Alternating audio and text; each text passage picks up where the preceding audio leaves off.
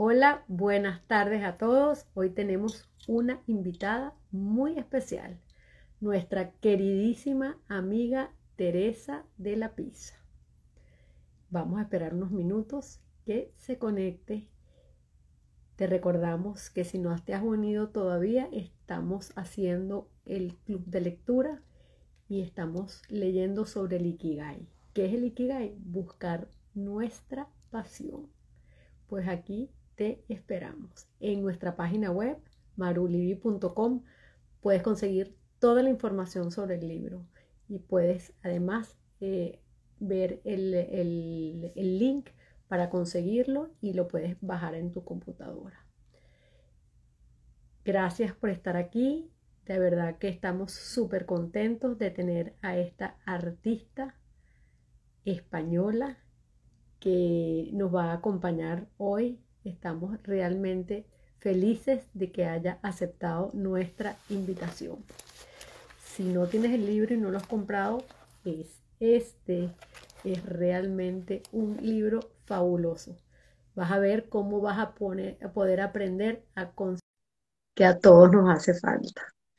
El otro día hablaba con alguien y me decía, qué suerte tienes de haber conseguido tu pasión. Hola Teresa, mírame esa muñeca, mírame esa elegancia, Dios mío. Claro, ¿qué tal estás? Bien, gracias. ¿Y tú cómo estás? ¿Cómo te va? Pues aquí feliz, feliz. ¿Cómo no voy a estar si estoy en República Dominicana, en este lugar tan bonito que es Punta Cana? O sea, se me pone una sonrisa bajando del avión. Bueno, qué bueno. Yo creo que a todos y tener ese pedacito de cielo en, tu haber este, es una maravilla. Bueno, te estaba haciendo una pequeña presentación, pero bueno, para eso después te vamos a tener a ti, que naciste en España, vives en Luxemburgo, te la pasas montada en un avión, tienes unos maravillosos hijos, te defines como un torbellino, no sabemos si es cierto o no, pero bueno, tú nos contarás. Te defines además como fresca, como espontánea, eh, además de, bueno, mírenme esa elegancia, es imposible más bella. Bueno, cuéntanos un poquito de ti. ¿Qué, ¿Quién es Teresa de la Pizza? Pues mira, eh, yo soy yo y entonces juego a ser yo. Y mm, soy tan feliz, tan afortunada, Maru, en la vida que, que soy yo, con mis cosas buenas y mis cosas malas. Eh, y nada, y, mm, y respecto un poco a, a este mundo del arte en el que me sorprendió la vida con, con esta afición que se convirtió en una profesión, pues fue así, espontáneo. También por, en parte por mi personalidad, porque me dejo llevar, yo disfruto de todo lo que me viene, ¿sabes? Y, y nada, y, y, definirme, definirme, no te creas que yo sé definirme, prefiero que me definan mis amigos y mi gente de, de, de alrededor, porque yo así en sí, yo misma, no me da como vergüenza, porque soy más vergonzosa de lo que la gente se piensa. Bueno, nadie lo diría, porque te sí, sí, he, tenido el, he, tenido el, gusto de conocerte y la verdad que eh, te ves completamente extrovertida, simpática, abierta. Eh, bueno, nada, nada, nada de eso que estás diciendo, pero bueno, no, pues sí, sí. Bueno, ya, ya, ya vamos a ver. Mira, cuéntanos un poquito qué te llevó a diseñar joyas y hacer esas esculturas maravillosas, eh, que entiendo que fue un poco como por casualidad que caíste ahí. Sí, yo soy diseñadora de moda. Eh, llevaba ya eh, ocho años trabajando en, en el mercado como diseñadora eh, es verdad que yo siempre lo cuento en todas las entrevistas, Maru, este tema. Yo llevo trabajando desde los 13 años y todo, todo, todo me formó. O sea, no me formó solo el mundo de la moda, me formó querer tener esa iniciativa, el, el querer ganar mi dinerito, el disfrutar de tener esa responsabilidad de un, de un trabajo. Llevo desde los 13 trabajando. Y hace poco lo contaba, mi misma clienta que me llamaba de babysitter, ahora mismo me compra esculturas. Yo creo que lo que hay que ser es emprendedor, con energía, tener iniciativa, ser trabajador. Eh, construir tus sueños y trabajártelos y, y, verdaderamente día a día. Yo estoy recogiendo muchos frutos ahora de, mi, de, de esa iniciativa que he tenido siempre por personalidad. Y nada, y entonces, bueno, la cosa es que, como os contaba, soy diseñadora de moda y, y nada, y, y mi viaje de novios que fue por el Caribe, siempre he tenido un amor por, por esta arena, esta palmera y este agua cristalina que, que tiene el Caribe. Y bueno, y, y, estábamos de viaje de novios en un velero y en cada isla y en cada playa yo me volvía loca con todos esos corales que había en la orilla, pero loca, loca, me creía que estaba en las rebajas de Bird of Goodmans, o sea, yo creía que me los iban a quitar, me ponía nerviosa. Y mi marido, Teresa, que no, es que no te caben en las manos, no te lo puedes llevar en cada playa, de cada orilla. Yo me ponía histérica. Y entonces decidí que en cada orilla iba a dejar una composición y hacía como mini cuadritos. Y nada, y les hacía fotos y, y ya cuando llegué a España de ese viaje, me quedé como con, con algo en el corazón eh, respecto a, a, esas cositas que yo fui dejando en las orillas. Unos dibujitos, hacía como composiciones con corales, caracolas, pero ese, ese como ese disfrute que yo sentí en, en cada orilla, en cada isla que iba, se me quedó ahí grabado. Y nada, y casada, estábamos ahí en el salón de mi casa tumbados y yo había comprado una bobina grande de, de, alambre, ¿vale? Para las pulseras que estoy haciendo ahora. Esto hace 13 años cuando era diseñadora. Y nada, y lo dejé apoyado en la pared, en la pared de una escalera, ¿vale? La típica escalera que sube al segundo piso. Y de repente estaba ahí tumbada en el sofá y veo la bobina ahí toda apoyada, redondita. Y me imaginé como que crecía la bobina y que se escribía una poesía en la pared. Y dije, ¡uh! Que me encanta. Cogí, me levanté del sofá y lo hice. Mi marido gritándome, Teresa, está la pared recién pintada, tú estás loca. Y yo, no, loca no, ahora mismo quiero verlo esto, esto que tengo en la cabeza lo necesito ver. Bueno, un éxito, Mar se, fue una escultura como de tres metros por toda un, sin cortes, todo yo labré, escribí con el alambre un corazón, a todo esto era para mi marido, que a todo esto solo me regañaba. Quedó colgando del techo de la pared, creaba una sombra a la, en la pared espectacular y la bobina seguía y salía de la bobina la poesía. Un éxito llegaba la, casa, la gente a mi casa de qué galería es y yo me entraba un ataque de risa y yo galería. bueno, pues fue un boom, un boom. De ahí decidí que al final mis manos son mi mejor herramienta. ¿Qué más me da hacer un sombrero que una escultura?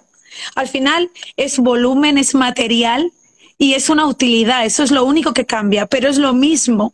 Por ejemplo, esta escultura que tengo aquí, ¿vale? Que es una bola de erizos. Esto yo lo hago, ¿vale? De broches, lo hago de diadema, lo hago con un casquete que podría ser un sombrero. Eh, esto es dependiendo de la utilidad, pero al final es lo mismo. Para mí el trabajo artesanal y creativo es lo mismo. Y me ha dado como más carretera para disfrutar más de mi imaginación. ¿Y las haces tú misma o hoy, o, hoy en día tienes alguien que te ayude? No, tuve un equipo cuando viví en Madrid que salían como churros. Perdí perdieron magia. Cuanto más equipo tengo, pierden magia. Porque yo, como soy así, muy quiero tener a todo el mundo trabajando la cadena de producción, ¿Y qué pasaba? Que yo era una controla, yo ya no, eh, yo, yo no estaba. Y al irme a Luxemburgo y volver a montar mi taller de cero, volví a la soledad que me encanta, Maru. Me encantó volver a mi encuentro solitario con ellas, a mi café, mi música, mi jazz, mi reggaetón. Bueno, en, en aquella época no era reggaetón, porque no había conocido Luxemburgo, o sea, Punta Cana. Pero me encantaba ese rato mío conmigo misma. Eso se nota en las esculturas, Maru. Completamente. Yo no quiero, yo quiero hacerlas yo. Me da igual vender más, vender menos, vendo un montón. Eh, quiero que tengan mi alma, quiero que digan. Y si la gente tiene que esperar, que espere. ¿Y qué ha pasado? Que la gente espera Entonces, porque es, hay una frase que dices que me encanta y, y escuchándote decir lo que estás diciendo creo que tiene mucho que ver, que tú en cada escultura estás soldando tus sueños y regalándole un poco de esos sueños a tus clientes y amigos, ¿correcto? Sí. Y otra cosa que me pasa con las esculturas, que ya estoy un poco en plan loca, pero nunca sé cómo van a quedar, porque yo no tengo escuela de arte. Entonces, ese, ese eh, me engancha el, el, el, el, nervio, el morbo de yo empezar algo y no saber si va a ir a la derecha, a la izquierda, pero el resultado me gusta. Por eso también es difícil tener equipo, porque a mí nadie me ha enseñado, Maru. Yo he aprendido sola. Entonces yo no, me es difícil enseñarle a gente cuando a mí nadie me ha enseñado y a mí me ha salido. Yo he aprendido a, soldar sola, yo he aprendido, yo el marteleado me salió solo. ¿Y qué ha pasado, Maru? Que he creado una técnica. Por eso me voy a la Bienal de Venecia. Por eso me han seleccionado. Porque he creado de mi autodi, o sea, no sé cómo se dice técnicamente la palabra. Autodidacta, sí, autodidacta. Sí, pero la, cuando eres, bueno, eh, he creado una técnica que se, que se reconoce de, lejos que es mío. Y, y, bueno, pues eso, por eso animo a gente que no hay que ir tanto, o sea, que, que, que, persiga sus sueños, que se tire a la piscina, que sobre todo en el arte, ¿qué más te da? Pues te lo quedas. Si sale mal, pues lo tiras, yo qué sé. Pero que, que se tiren a la piscina a, a, a sentir las manos trabajar, a, de, de, crear un volumen y no necesitar a nadie, porque el mundo de la moda es complicado. Necesitas al cortador, a la patronista, te peleas con la modista. Después de hacer las colecciones con los muestrarios, vuélvete a pelear con la producción es un sinfín, o sea, es complicado, ¿me entiendes? Y lo bonito de mis esculturas es que empiezo sola y acabo sola, no necesito a nadie. Y, me encanta. Y cuéntame eso, esos materiales, ¿qué utilizas? ¿Qué materiales te hablan para hacer esas maravillas que he tenido el placer y el gusto de, de verlas y sentirlas y realmente son mágicas? Y tienen esa magia tuya? Pues normalmente, eh, siempre casi todo natural, menos el cristal. Todo tiene que tener algo que me llame la atención. El mundo del mar me vuelve loca, Maru, me vuelve loca, pero loca, loca, loca. O sea, eh, mirar cómo son estos erizos, cada uno de cada color. Es tan bello, o sea, como la naturaleza. No hay nada.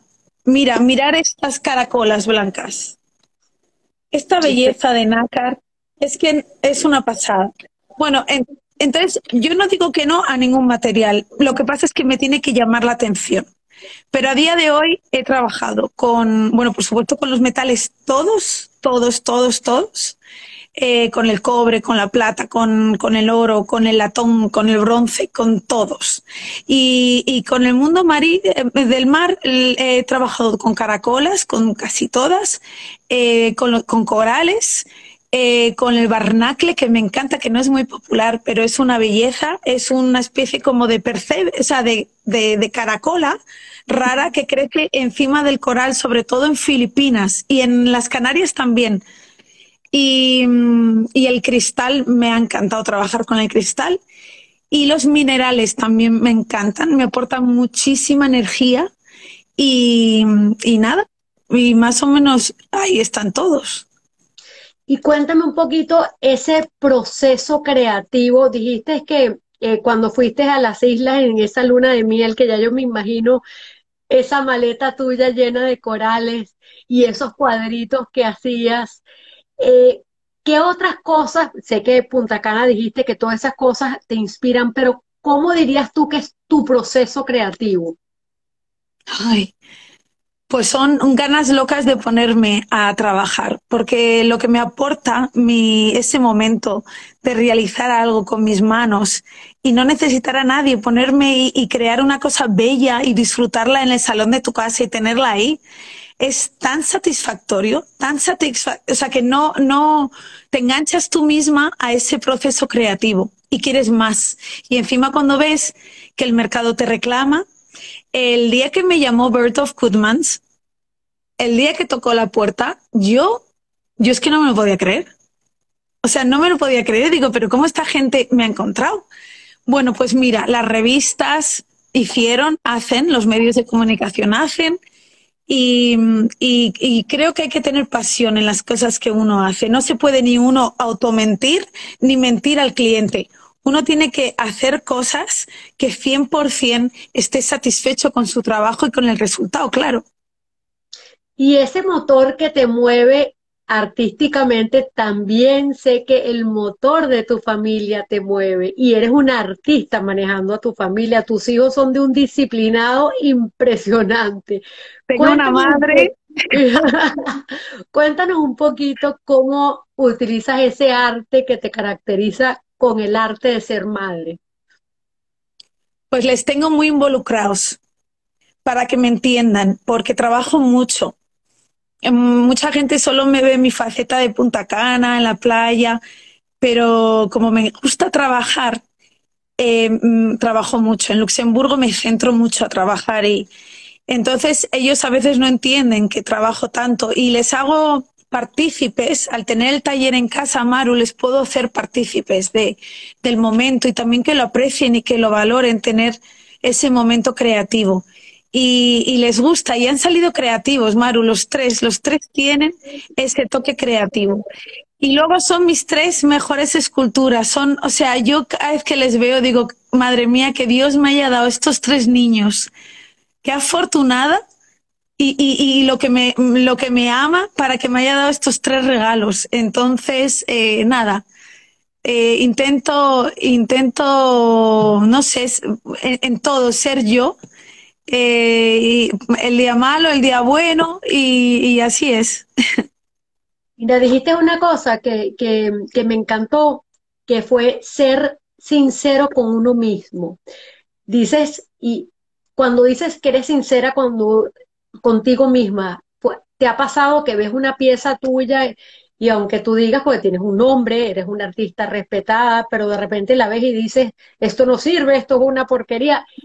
y lo digo si lo haces. ¿Nos puedes contar un poco de cómo es ese proceso y, qué haces? Pues es, es interesante porque al yo no tener técnica, no tenía técnica, se notó mucho en el inicio. Yo ahora mismo ya después de 12 años que ya empiezo a tener técnica, eh, el inicio, yo hay a veces que veo esculturas mías, Maru, de mi inicio y me digo, ay madre, pero qué horror. Me he llevado más de una escultura de las casas y las he cambiado o le he arreglado. Ahora, es curioso porque los que me compraron mi inicio, todos eran coleccionistas de arte. Vieron un movimiento muy naif, muy espontáneo que ahora no tengo. Y ahora mm. no consigo hacerlo porque soy más exigente. Son más perfectas. Y antiguamente, bueno, antiguamente, hace 12 años, en mi inicio, tenían un, una, una, un, como más, un rollo infantil, que es verdad que tenía algo muy especial. Y me lo dijo un cliente, me lo dijo, te estás volviendo demasiado profesional. Y, tus y, y es curioso, pero es así. Entonces, tengo que aceptar lo que se llama el proceso creativo eh, la época en la que uno va cambiando y va desarrollándose, ¿sabes? Y ya está. Y, y si no me gusta, yo lo digo. Sí, sí, claro que lo digo. Y eh, esas piezas que haces con tanto amor, de repente la terminas y dices, ya está. Yo soy un cliente tuyo, yo te digo, ok, está lista mi pieza. ¿Dejas que tu cliente opine al respecto o ahí está, ahí está y ya está? Sí, sí, sí que porque creo que meter una pieza en tu casa y disfrutarla te tiene que encantar. Te tiene que encantar, ya es parte de la familia y tiene que, el cliente tiene que estar a gusto, claro que sí. Sí, sí. Me encanta que el cliente opine, hombre, ya sí, se mete a, a decir colores, combinaciones y tal, pues no. Pero sí que me gusta escuchar a los clientes porque aprendes, aparte aprendes. Yo aprendo mucho de oír. Y eso, mira, Maru, lo aprendí de dependiente en las tiendas. Fíjate, para que se vea que todo forma la persona eh, en las tiendas de escuchar lo que buscaba el cliente, qué quiere el cliente, yo le voy a vender sí o sí algo, a ver qué está buscando o qué le voy a ofrecer. Eso me dio más tablas para a, día de hoy entender el cliente qué es lo que quiere. ¿Y tienes algunas preguntas si llega un cliente así indefinido y que sabe que quiere algo tuyo, pero no sabe qué quiere, no sabe si quiere una escultura grande, pequeña? ¿Cómo es ese proceso y cómo lo vas guiando?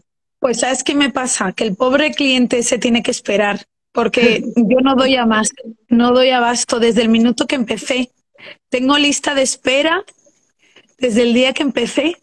Entonces ese cliente ese tiempo lo tiene ya clarísimo, porque primero me tiene que perseguir. Para que yo le venda, me tiene que perseguir. Yo no quiero a nadie que se sienta obligado a comprarme. Me tiene que perseguir y esperarse. Y, además mis ediciones son pequeñitas, no me gusta eh, masificar un producto, me gusta, siempre quiero que sea algo mágico y especial. Eh, y no, mis clientes normalmente lo tienen clarísimo. Sí, sí. Cuéntanos ese estilo que hace, que te hace tan Teresa de la Pizza. ¿Cómo lo definirías? ¿Cómo es para ti ese estilo tan propio tuyo?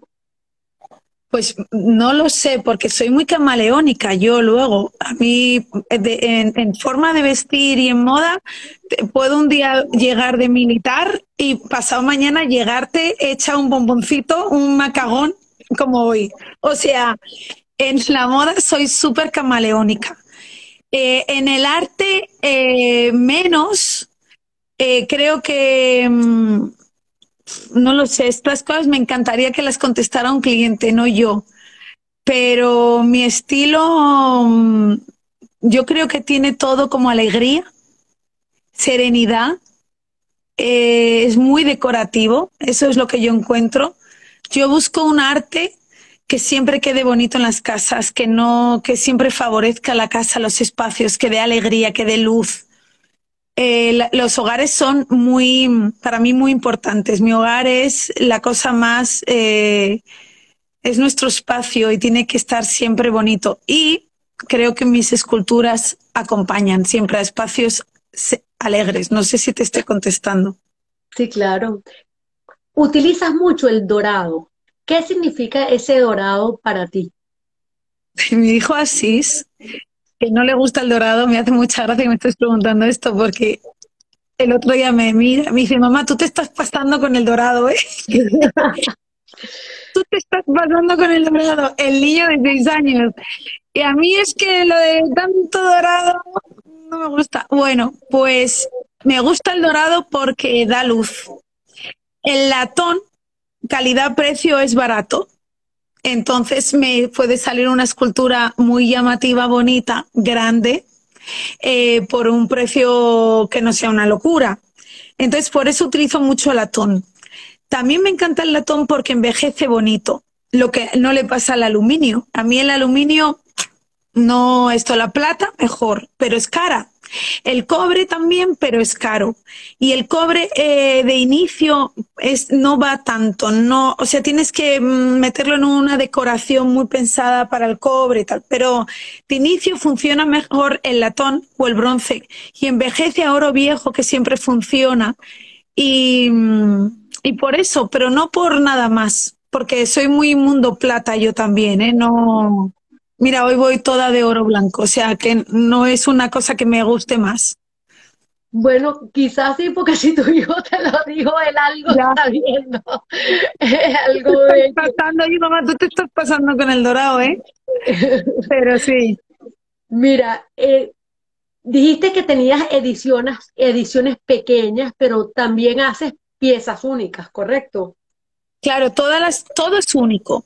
Todo, todas mis esculturas son únicas porque ninguna es igual. Y cuando me compran parejas, también son diferentes. Em, ¿Por qué son ediciones pequeñas? Porque normalmente el material que yo selecciono no es fácil de conseguir, es raro y complicado. Eh, que también, mira, eso puede ser una definición mía. No soy, o sea, soy complicada luego al final de, de, estilo. Me gustan las cosas especiales, que tengan un rollo, que tengan magia, que sean. Eh, todo es complicado. Los erizos estos me los traen de Filipinas. Eh, es complicadísimo. Eh, las caracolas, mira, estas caracolas no son nada fáciles de encontrar. Mira, ¿y por qué me encantan? Por este color verde, aturquesado.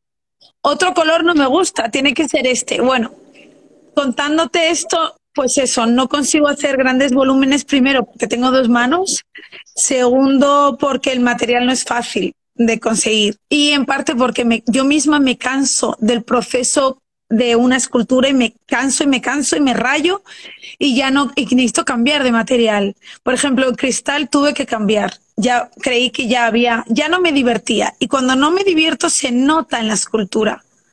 Se mm. nota en el resultado final pierde magia, porque yo no me he divertido en el proceso creativo. Te entiendo perfecto porque a, mí me pasa igual. Pero cuéntame una, cosa, veo esas esculturas que tienes eh, ahí y dijiste que estabas en Punta Cana. ¿Esas las realizaste ahí en Punta Cana o te las trajiste ya armadas? Eh? Estas, estas. Sí, esas todas, todas las he hecho en Luxemburgo. Ah, no, trabajas en Punta Cana, no, no, no, no estás, digamos, creando. Sí y no. Es que no me gusta trabajar en Punta Cana. En Punta Cana primero me lo paso súper bien. Eh, eh, estoy más de inspiración, estoy más de, de, gozar. Como dicen aquí, estoy de bonche, estoy de rumba. Y en, en Luxemburgo tengo mi taller, tengo mis herramientas, tengo mi espacio, tengo mi, eh, mi, mi, mi rutina. Y aquí no estoy en eso. Es que no, y lo Cuéntanos, no. Y no has podido. Cuéntanos un poquito de esa rutina de trabajo. Imagínate, vamos a imaginarnos que estás en Luxemburgo y amanece. ¿Cuál es la rutina de Teresa de la Pizza? Pues mira, me levanto muy pronto, me tomo pues un litro de café americano, me encanta el café, me despierta sin café, yo no soy nadie, pero nadie, nadie, tengo otra personalidad. Eh, me hago mi, mi rutina de gimnasia que me encanta, Maru, o sea, no sé ya vivir sin mi tabla de ejercicios, me, me, me da mucha energía. Me pongo mi música, mi reggaetón, que me fascina, a Osuna y no sé, bueno, a todos estos. Y nada, y de ahí me pego una ducha y a las 8 estoy trabajando. Sigo, me pongo mi música otra vez, mi café en, la mesa de trabajo y nada, y me pongo. Y se me pasan las horas, me, me vuelve loca trabajar, me apasiona. Y, y, nada, y me pongo con pedidos y ahí estoy, un marteleado. Es verdad que lo que, único que he cambiado es que ya todos los encargos, ahora por ejemplo estoy en marteleado y, en, y concentro todos los pedidos de marteleados y los fabrico de una vez. Luego estoy con erizos y hago todo erizos. Sí, no, no, no cambio de un material a otro porque necesito estar con las herramientas específicas de cada producto, todo eso y nada, y trabajo el día entero. Vienen los niños a comer, estoy un ratito con los niños, suben, me hacen una visita, me encanta trabajar en casa porque les disfruto. Y eso es un lujo que tengo que agradecérselo a mi marido a tope porque en parte soy lo que soy gracias a él, que creyera en mí, eh, que apostara por mí, que me dejara trabajar en esto cuando, mm, sabes, no, no ingresaba dinero y, y pude permitirme el lujo de no tener una presión económica, de mantener mi familia y poder hacer algo que al final ha resultado, ¿sabes? Cuéntanos un poco de eso, porque yo creo que si hay algo que tienen los artistas, eh, bueno, y muchas, y muchas personas, y tenemos muchos, es que quizás no tienes el apoyo de la pareja o de los padres o de los hijos. O el económico, o el, apoyo económico. Es correcto. Estás diciendo, y me parece lindísimo lo que estás eh, diciendo y lo agradecida que estás, pero ¿cómo le dirías tú a esas personas que son el soporte de los artistas o de esas personas alrededor que ayudaran a que sus hijos, sus hermanos, cumplieran su sueño? Es, es, eh, es, es, complicado, eh, pero es así, hay que, hay que hacer las cosas eh, que a uno le salen, de, la, de las que porque es lo que más, o sea, el, el producto, o sea, el resultado va a ser el mejor, Maru. O sea, yo siempre en todo, cuando he sido profesora, eh, siempre digo que hay que, conseguir y, y seguir y perseguir los sueños. Hay que, hay que mm, eh, no sé cómo te podría decir, hay que creer en los sueños de uno mismo, pelearlos, trabajarlos, porque tenemos que creer, o sea, ¿cómo te lo diría? Yo soy la primera que creo en mí. Como he creído en mí, he tenido clarísimo mis gustos, mis estilos. Mi madre, mira, se volvía loca conmigo de pequeña a la hora de elegir un vestido, pero a tortas. Yo me he quedado tantas veces castigada en mi casa, tantas veces. No, no iba a ningún lado porque no iba con el vestido que decía mi madre, ni para atrás. Yo he tenido siempre todo muy claro, Maru. Entonces sí que creo que la gente tiene que tener personalidad y de ahí todo sale. Si uno no tiene claro, tampoco es, no es fácil convencer a tu entorno de lo que tú quieres.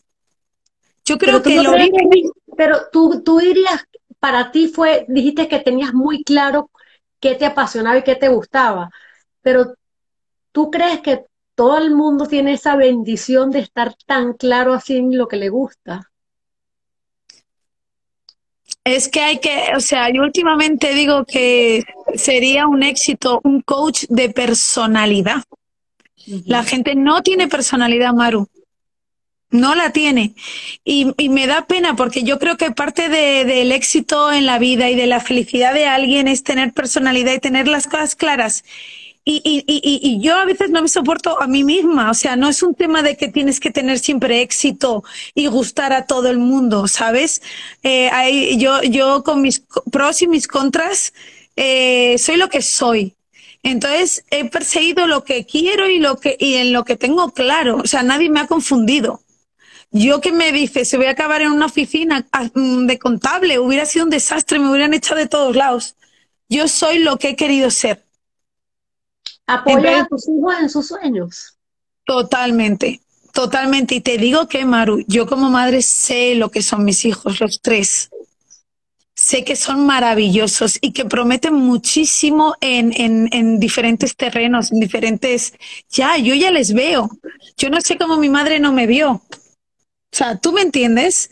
Yo creo que los padres a veces no quieren ver. Yo tengo clarísimo lo que son buenos mis hijos. No sé lo, luego lo que querrán, pero ellos, cada uno tiene un don en algo, creativo o bueno. Mira, tengo un hijo de los tres. Es que, mira, Ignacio es una pasada como juega al golf, pero es que se te ponen los pelos de punta, Maru. ¿Cómo le da? Con ocho años recién cumplidos, pero es que con cuatro le daba ese niño tiene un don en el mundo del deporte. Mi hijo Luis eh, tiene un don en el mundo del motor. Su palabra, primera palabra fue brum brum, cómo conduce, cómo, o sea, tiene un don, un don, eh, le encantan los coches. Cada uno tiene un don. Y, y así el pequeño es el que más me tiene así un poco confuso, pero tiene una creatividad espectacular.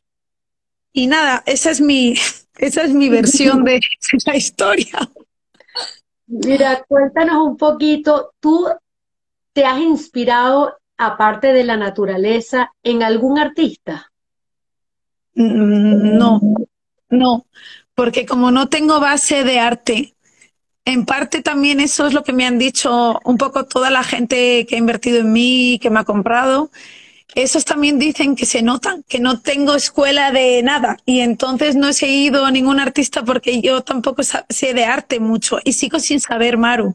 A mí hay gente que me dice, uy, Teresa, te he comprado, o sea, te he puesto delante de una obra, no sé, pero bueno, de esos super artistas y es que no, me tengo que meter en Google porque no tengo ni idea, soy súper inculta vamos, o sea, un desastre, tendría que formarme un poco más, pero también creo que si me formo, tendré más tendencia a seguir eh, un, un, estilo por influencias y yo no tengo influencias de artistas. Ahora, ¿sabes en lo que tengo influencia? Del mundo de la moda. Mm. O sea, eso sí, yo soy moda. Bird of Goodmans, cuando me compró, la primera vez hace nueve años y yo hice un clinic allá, eh, me hicieron todo compradores, vendedores, ahí todos reunidos. Me hicieron como una entrevista de todo, de para que contara un poco todo. Y yo, al terminar eh, mi speech, dije, yo puedo ahora preguntar yo, ahora puedo haceros yo unas preguntas. Y me miraban y decían, pero está, está, está, está loca. Y entonces yo les pregunté, ¿por qué me habéis comprado? ¿Cómo me- ¿Por qué me habéis encontrado? ¿Por qué habéis decidido que yo fuera parte de este sueño que es Bird of Goodmans? Y me dijeron unas cosas preciosas, preciosas que no se me van a olvidar. Primero, pues que eran eso, alegres, eh, decorativas, llamativas, tenían moda, tenían moda, era moda en objeto. Y a- esa es mi influencia. Yo no puedo ir diciendo de arte porque es que no sé, no sé, sé de moda. Me puedes preguntar de todos los diseñadores de todas sus colecciones porque me lo sé todo y me lo sigo sabiendo porque sigo siendo diseñadora. Mi línea de joyería, mi línea, eh, eh, estoy trabajo siempre salpi, me mm, hago como siempre una colaboración con diseñadores. Yo el mundo de la moda lo tengo, pero vamos, en la médula. Y yo creo que está ahí mi historia graciosa, que tienen moda. Y luego me dijeron una cosa que, que me encantó, que tenían energía. Mis piezas tienen, por lo visto, energía. Y nada, espero que esa energía no se acabe. ¿Qué haré? Porque qué estrés. Mira, esta una de las preguntas que están haciendo es que, que aparte de Punta Cana, ¿qué otros sitios del Caribe te gustan? Pues muchos, porque conozco el Caribe muy bien. El único, la única parte que no conocía era esta. Eh, y es curioso porque llegamos y compramos la casa en una hora, Maru. O sea, en una Ah, hora, en un día. Sí, sí. El único sitio que yo no conocía del Caribe, República Dominicana, y me ha cuidado una nana toda la vida dominicana. Yo he crecido bailando salsa o como se diga, o de aquí. Yo he crecido con José Luis Guerra. José Luis es, ¿no? El nombre, José Luis Guerra. Juan Luis, Luis Juan Luis Guerra. Me van a matar todas las dominicanas. Bueno, pues yo he crecido con, con esa música en la cocina. Y, y me encanta. ¿Qué, qué me encanta? Mira, me fascina en México. Yo me casé en México, en una bahía que se llama Espujá, en el Hotel Esencia, que está entre Playa del Carmen y Tulum. Y ese era mi Punta Cana. Estuvimos yendo años y años, tres veces al año. Estuvimos pensando en invertir ahí. Me fascina México, me fascina. Me encanta también eh, Anguila, me encanta, me encanta, me encanta. Es unas playas espectaculares. Me encanta Anegada, que es otra isla de las British Virgin Islands, que es mágica. Me encanta las Exumas de Bahamas. Eh, no conozco los Roques, no conozco Venezuela y me encantaría conocerlo. Estoy pendiente día. de que alguien de tu familia me lleve porque me Creo que por ahora no, creo que por ahora nadie te va a llevar. Tengo ganas de conocer Venezuela. Me gustó muchísimo Colombia. Me fascinó el alma del colombiano. Me fascinó. Eh, no sé, Latinoamérica me chifla. Y hay algo que es todo Latinoamérica que me chifla, que es la personalidad, la alegría, la sonrisa, la amabilidad de la gente. Creo que Europa se está olvidando, Maru, se está olvidando de tener una sonrisa en la cara. Se están olvidando, a- a- si eres feliz, es- no, o sea, levántate y vete por la calle sonriendo o da las gracias. O sea, dar las gracias y sonreír a veces es que es súper fácil y tú misma te ayuda a ser feliz, porque si vas con cara de, de amargado, serás amargado, ¿no? Y creo Y que también, eh, eh, y ahora que estás diciendo eso, pienso un poco en este último año de las formas que ha afectado distinto a distintas personas. A ti, como madre, como esposa y como artista, ¿cómo manejaste este el año 2020? Porque sigues siendo la misma persona alegre y sigues teniendo esa. ¿Qué te puedo contar? Te puedo contar mm, lo que quiere oír todo el mundo porque es la misma temática. pero a mí me ha ido bien. Yo he sido felicísima y me da pena que la gente no me no acepta oír estas cosas, pero yo decidí en mi cuarentena contar mi verdad porque era la misma, era otra, o sea, la misma verdad que la de otra persona. Y, y parece como que el mundo no podía decir que había gente feliz. ¿Cómo vamos a superar los problemas y todo? ¡Ay, qué drama! ¡Ay, qué drama! Todo el mundo se muere. Sí, si mi padre está que casi se muere también.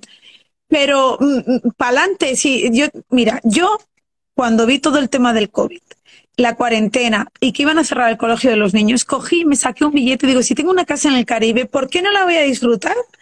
O sea, creo que mm, la gente le da como que si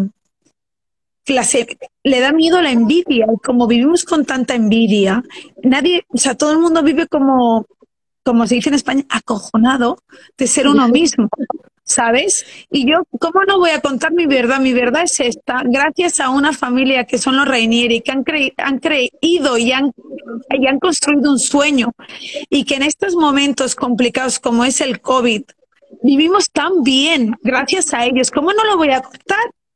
¿Cómo no voy a contar que tuvieron una idea increíble, que es un resort súper, eh, con, una seguridad increíble y en este tipo de situaciones eh, se vive bien. ¿Por qué no lo voy a contar? Pues claro que lo cuento.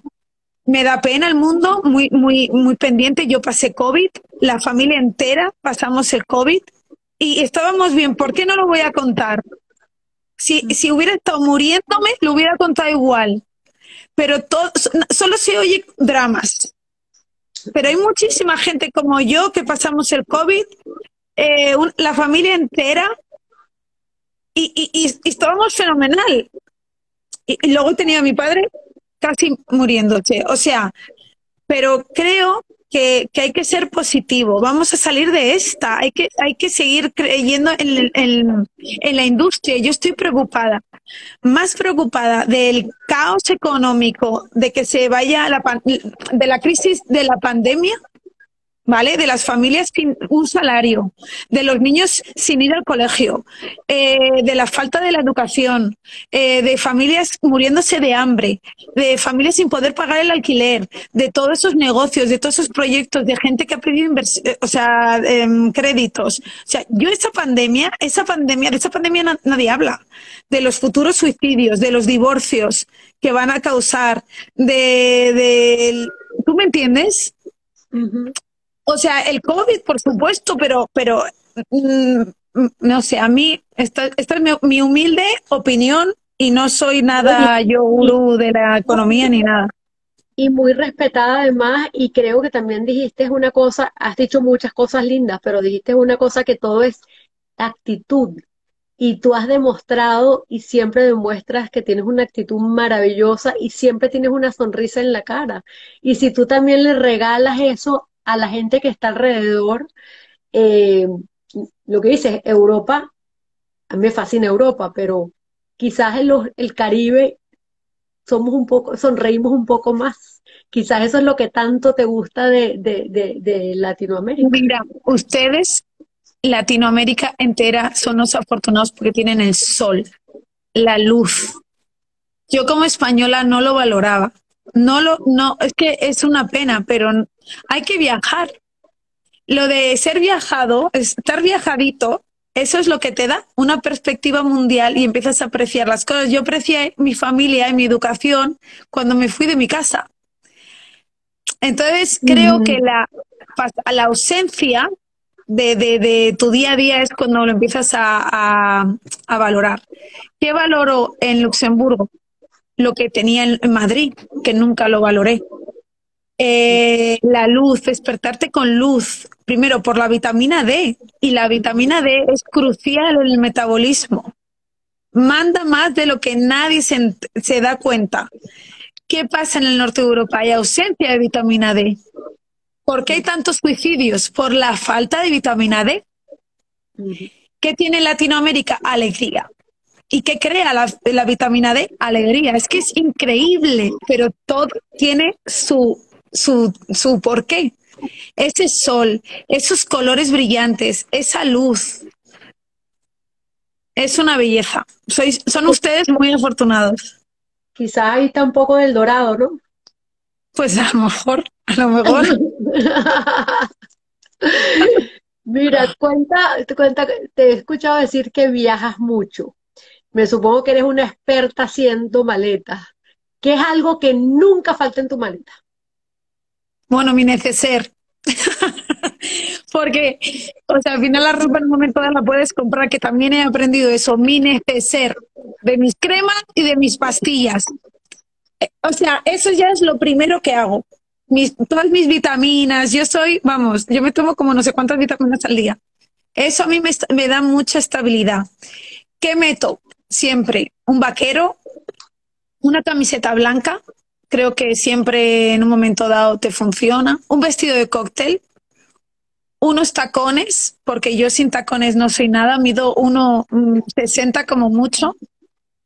Em, y nada, y eso. Y eso, pero te, no, te lo digo en serio, mi neceser me da la vida. Sin mi crema y sin mi limpiadora y todas esas cosas, no, no sé. Soy una cursi, Maru. Qué cursi ni qué cursi. Mira, el- ¿cuál crees tú que ha sido la lección más grande que has aprendido a través de tu arte? Pues que puedo ganar dinero, que me encanta con mis manitas, que no necesito a nadie, que, que, que estoy orgullosa de mí misma porque me gusta lo que produzco, lo que hago, me encanta. Me encantan mis piezas, Maru. Soy la primera que me fascinan. Y me encanta y las tengo en mi casa y me pongo todas mis pulseras juntas, todas, todas. Y yo me las compraría. Eh, me encanta, me encanta. Estoy satisfecha, no sé, estoy feliz. Eh, no sé si te estoy contestando. Sí, perfectamente. ¿Y tú como artista, crees que has alcanzado tu objetivo y como madre y como esposa? O sea, los tres objetivos, ¿crees que los has alcanzado? No, como, como madre, eh, creo que necesitan más tiempo de mí. Mira, se lo, lo contaba hace unos minutos en mi casa. Yo era la babysitter, o sea, de, desde los 13 años me llamaban las madres diciéndome, por favor ven a casa, aunque no salgamos a cenar, pero por favor que la niña no para de berrear, que quiere que vengas a jugar con ella. Yo me lo pasaba con ellas, con los niños, como una niña más. Y creo que he tenido los niños tarde, tarde, Maru, porque esa energía que yo tenía de joven, eh, ya no la tengo. Y no es energía, porque luego mira que tengo muchísima energía, pero creo que los niños hay que tenerlos jóvenes, eh, porque tienes un, un tema de diversión, de infancia, que lo pierdes. Y yo ahora mismo, si un día me digo, tengo que, esto luego también era mi trabajo, ganaba dinero, entonces era otra motivación. Pero me da pena no disfrutar más en ese sentido de mis niños. Me da pena tener tanto trabajo y a veces en Luxemburgo no dedicarme más a ellos, sí. Y es una espinita y, y no te creas que la supero, pero tengo que tener mi economía, eh, mi economía mía. Me cuesta mucho decir que no a encargos porque que- necesito tener mi economía personal. Y, y bueno, eh, yo creo que mis hijos podrían tener más, más de mi tiempo. Y luego que de otro de mi marido, no, ese, ese le tengo organizadísimo. Yo, yo creo que ese está contento. Si tú les dices, a uno de estos creo que los niños te pueden decir más, sí, pero mi marido me sale más, ¿ves? Es que estoy en una faceta más de mayor. Por eso, de verdad, esto lo pienso mucho. En Europa están teniendo los niños tarde y esta energía se acaba. O sea, la juventud, de la fortaleza de levantarte por la noche, de, de mm, yo he estado años sin dormir, años, porque tuve cada año un niño. Tuve tres años, estuve embarazada tres años seguidos. Estuve, estuve años sin dormir, años sin, sin estar feliz, sin estar en mi cuerpo, entregada a, a la crianza, no a la enseñanza, era la crianza, de que el niño no se me ahogara, que el niño no se me cayera por las escaleras, de que el niño comiera, de que el niño hiciera su, su pun, o sea, todo era una preocupación, que no se ahogara, que no sé qué, que, que durmiera, que el cochecito, que no sé. Fue como, yo me puse un robot, pero no lo disfruté. Vas a disfrutar a los nietos, vas a ver. Yo que estoy en esa etapa ahora, ah, esos son una maravilla. Además, no son tu responsabilidad, la responsabilidad. Claro, ahí volveré a ser la mejor canguro de. Sí, así es. Mira, mira, cuéntanos qué trae o qué nos trae Teresa de la Pizza este año. ¿Qué tienes proyectado? ¿Alguna sorpresita así que nos quieras decir? Si la Ay, quieres decir. No, pues entregar los pedidos que tengo esperando desde hace dos años, tres años, que deben de estar hartos de mi Maru, están hartos ya. Eh, quiero cumplir con esas entregas me dan pena. Y mm, algo así como divertido, voy a hacer una escultura espectacular para la ciudad de Santo Domingo, para la zona colonial, muy especial, sí. Y además es que me encanta mi propia idea, va a ser chulísima. O sea, y es una dimensión nueva que no he hecho nunca. Por eso estoy divertida, ¿ves, Maru? Porque es nuevo para mí.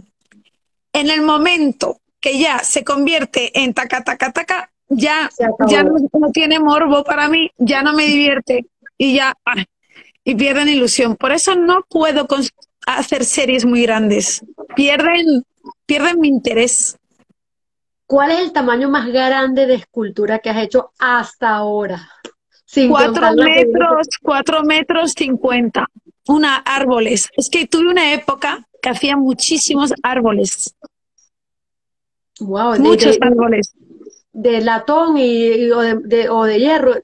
Sí, Wow, de qué- aluminio qué de aluminio y de, y de latón. Tuve una época, buf, pero ves, me cansé.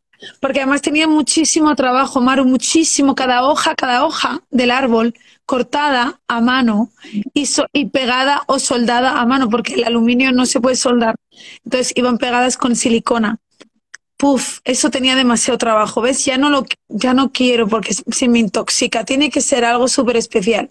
Y además me empezó a pasar una cosa que rentable, o sea, por rentabilidad de mi tiempo no salía a precio. O sea, yo soy la primera que no me gusta vender. O sea, yo tengo mi tope de precio. No me pueden pagar dinerales, o sea, locos por esculturas mías porque yo no soy, no, no tengo tanto nombre, me da pena. ¿Sabes lo que te quiero decir? Lo que pasa es que a la vez, ahora mismo pierdo dinero, sí, no cobro porque es verdad que vendo. Y, y entonces hago cosas que sean rentables, que, que a mí me sea rentable, que el cliente sea rentable. Soy muy comercial. Como vengo del mundo de la moda, trabajo mucho como en la moda, por colecciones, el concepto del precio, del producto, del valor que se le da. Soy más mercado de lo que la gente se cree. Pero entonces, si tienes una formación de mercadeo que te dio la moda, Muy toda. Pero me lo dio las tiendas. te lo dio la- el, el ser, como dijiste tú, de, eh, eh, a- a- atender en la tienda. O sea, yo vendo mucho porque sé lo que el cliente quiere, sé lo que busca. He escuchado, mira, me he tragado a tantas señoras petardas, pasando las tardes en las tiendas, que, que sé perfectamente lo que quieren. Eh, está bien, eso, eso me da, eso me da mucha risa. Mira, Teresa, nos quedan tres, cuatro minutos y tú sabes que Instagram sí te, que, te, te corta. Si le dieras un consejo así para cerrar a los artistas o a todo el mundo que nos estás oyendo, esa, le, le dieras una infusión de esa alegría que tienes por dentro, ¿cuál sería ese consejo? Que trabajen, que trabajen y que trabajen, que trabajen, que es la mejor publicidad, que estén las piezas en las casas, que ese es el mejor boca a boca, que nadie le va a venir, ninguna galería le va a venir a uno que no, no se ha movido, que hay que moverse, hay que trabajar, que la suerte no llega, que se construye, se trabaja. O sea, que hay que ser trabajador, perseverante y trabajador, las dos cosas. Y, Y creer en uno mismo. ¿Eh?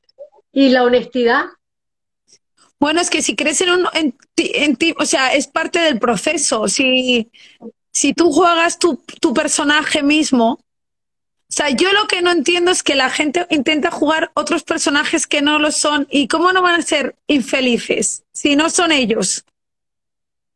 ¿Sabes lo que te quiero decir? Yo estoy harta de ver a gente que quiere ser la de al lado, pero no sé, o sea, buf.